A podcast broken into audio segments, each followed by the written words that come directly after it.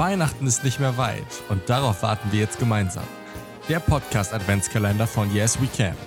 24 Tage, Tipps, Tricks und alles rund um das Thema Videografie. Von einem Videografen für Videografen. Hi und herzlich willkommen beim Türchen 17 des Yes We Can Adventskalender Podcasts. Genau, nee, Podcast Adventskalenders. Äh, ja, auf jeden Fall Türchen 17. Hi. Ich freue mich sehr, dass du wieder eingeschaltet hast. Und ähm, heute möchte ich ganz gerne wieder über ein kleines Thema sprechen. Kleines, eigentlich auch sehr, recht großes Thema und vor allen Dingen auch wichtiges Thema, was die Videografie angeht. Sprich, das Thema Licht beim Film.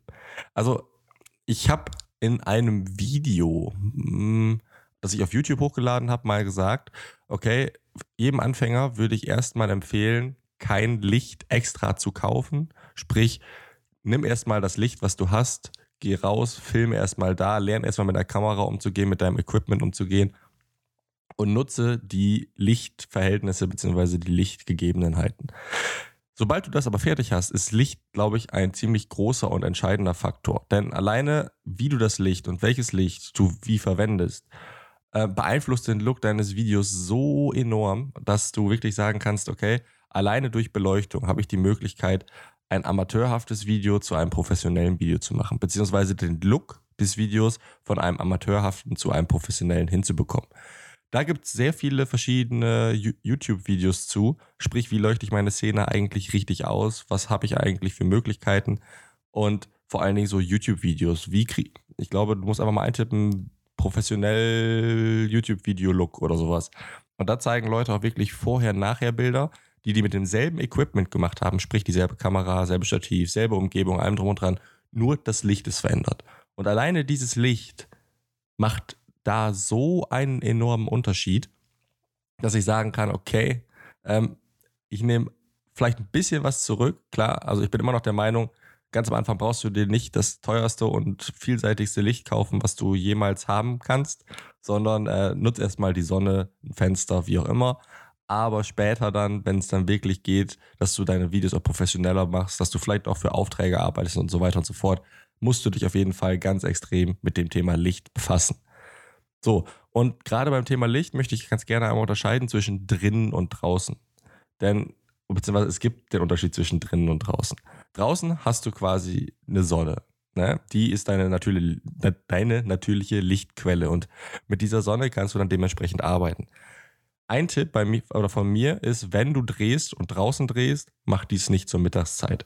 Denn bei der Mittagszeit steht die Sonne im Zenit quasi einfach frontal von oben nach unten. Und ähm, dann hast du den Effekt zum Beispiel gerade bei Personen, wenn diese da stehen, das Licht von oben kommt, hast du so einen Schattenwurf unter deinen Augen. Sprich, das sieht aus wie ähm, Augenringe und so weiter und so fort. Die Person sieht müde aus, nicht fit aus.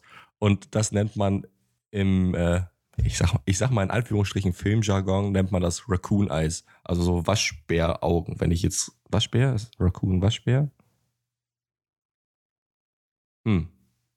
Jetzt stehe ich gerade auf dem Schlauch. Ist das Waschbär? Scheiße.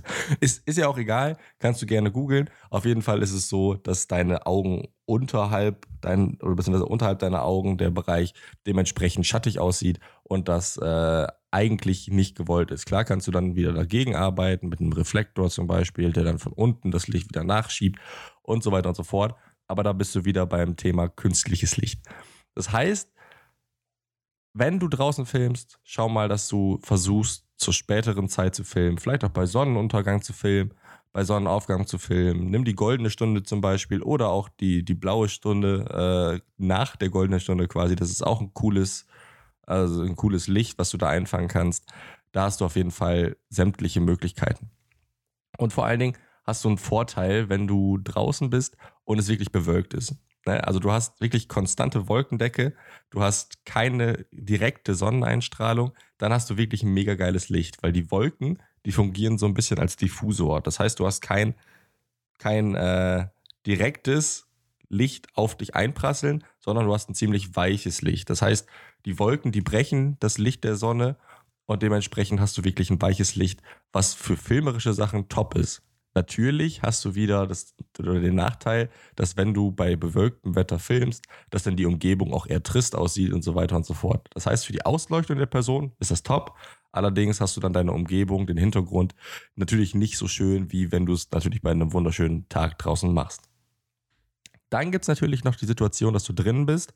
Da würde ich dir empfehlen, gerade wenn du erstmal keine Lichter hast und das natürliche Licht benutzen willst, stell dich vor ein Fenster. Und das klingt zwar jetzt ein bisschen trivial, aber es ist so, denn mit einem Fenster hast du die Möglichkeit, erstmal natürliches Licht zu verwenden und gleichzeitig dich als Objekt, wenn du zum Beispiel dich selber filmen möchtest, ähm, auch auszuleuchten.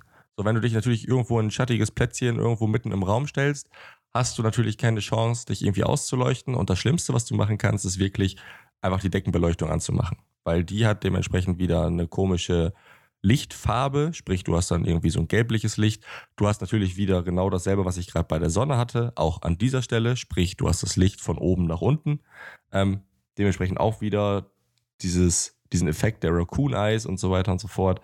Das heißt, da würde ich auf jeden Fall immer empfehlen, nimm dir ein Fenster, weil da kommt das Licht dementsprechend auch von vorne statt von oben. Du hast ein natürliches Licht und damit kannst du auf jeden Fall auch erstmal im ersten Schritt deine Szene ausleuchten. Ähm, später dann, wenn du Lichter hast, schau mal oder versuche, dass du drei Lichter auf jeden Fall dabei hast. Sprich, ein großes, ein großes Keylight, ein Fill-Light, was das oder die Flächen, die nicht so stark ausgeleuchtet sind, dass du diese noch ein bisschen anhellen kannst und ein Rimlight schimpft sich das. Das steht hinter dem eigentlichen Objekt und sorgt dafür, dass dieses Objekt so eine leichte Kontur hat und sich vom Hintergrund besser abhebt. Und das ist so eine klassische Drei-Punkt-Beleuchtung, so nennt sich das. Kannst du gerne auch mal bei YouTube eingeben. Da gibt es auch Tutorials noch und nöcher.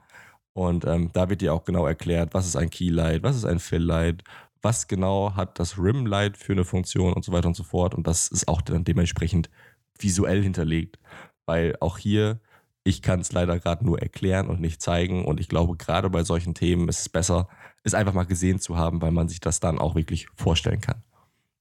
So, detaillierter wird das ganze Thema Licht und Belichtung und Ausleuchtung und wie kann man eigentlich was machen und was gibt es für verschiedene Möglichkeiten. Wie kann man mit Licht gegebenenfalls auch eine Szene nochmal äh, in Anführungsstrichen bedeutungsschwanger machen, indem man sagt, okay, ich setze das Licht jetzt besonders so und so und so ein, um einen Inhalt einer Szene dementsprechend darzustellen. So, du kennst es vielleicht aus Horrorfilmen, die sind meistens eher dunkler beleuchtet. So lustige und fröhliche äh, Szenen sind oft von der Sättigung hochgedreht, stark ausgeleuchtet und so weiter und so fort. Und da gibt es verschiedene Methoden, mit denen man da auch spielen kann. Aber das, wie gesagt, in einer extra Podcast-Folge, wo ich da noch mehr Zeit habe, als in so einer kurzen Adventskalender-Podcast-Folge. Ich freue mich auf jeden Fall, wenn du bis hierhin dran geblieben bist. Ähm, ja, ich denke, wir sind auch wieder bei fünf, wir sind bei acht Minuten angekommen. Und äh, daher möchte ich mich an dieser Stelle auf jeden Fall wieder verabschieden. Ich sage an dieser Stelle Adios, bis morgen zum Türchen 18 und bleib auf jeden Fall gesund. Hau rein und ciao.